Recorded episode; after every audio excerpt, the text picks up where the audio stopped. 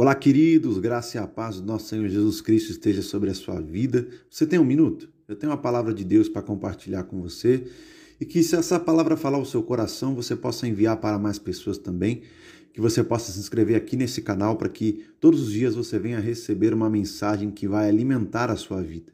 E a mensagem que eu quero falar sobre o dia de hoje é sobre a alegria do Senhor essa alegria que nos sustenta, essa alegria que nos dá força diariamente para que possamos vivenciar os propósitos de Deus. E o verso que eu quero compartilhar com você hoje se encontra lá em Salmos, capítulo 30, verso 5, que diz assim: Porque a sua ira dura só um momento, no seu favor está a vida. O choro pode durar uma noite, mas a alegria vem pela manhã. E é nessa passagem que eu quero compartilhar algo de Deus sobre a sua vida. Querido, toda manhã Deus tem algo maravilhoso para a sua vida. Toda manhã, essas manhãs que se renovam sobre nós, o Senhor tem grandes coisas para fazer através de nossa vida. Mas aonde tem estado o teu coração?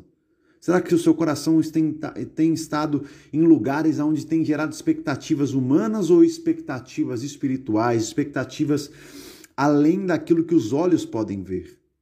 Querido, pare de esperar o sol brilhar. A Bíblia diz que o sol não vai vir pela manhã, a Bíblia diz que a alegria vai vir pela manhã.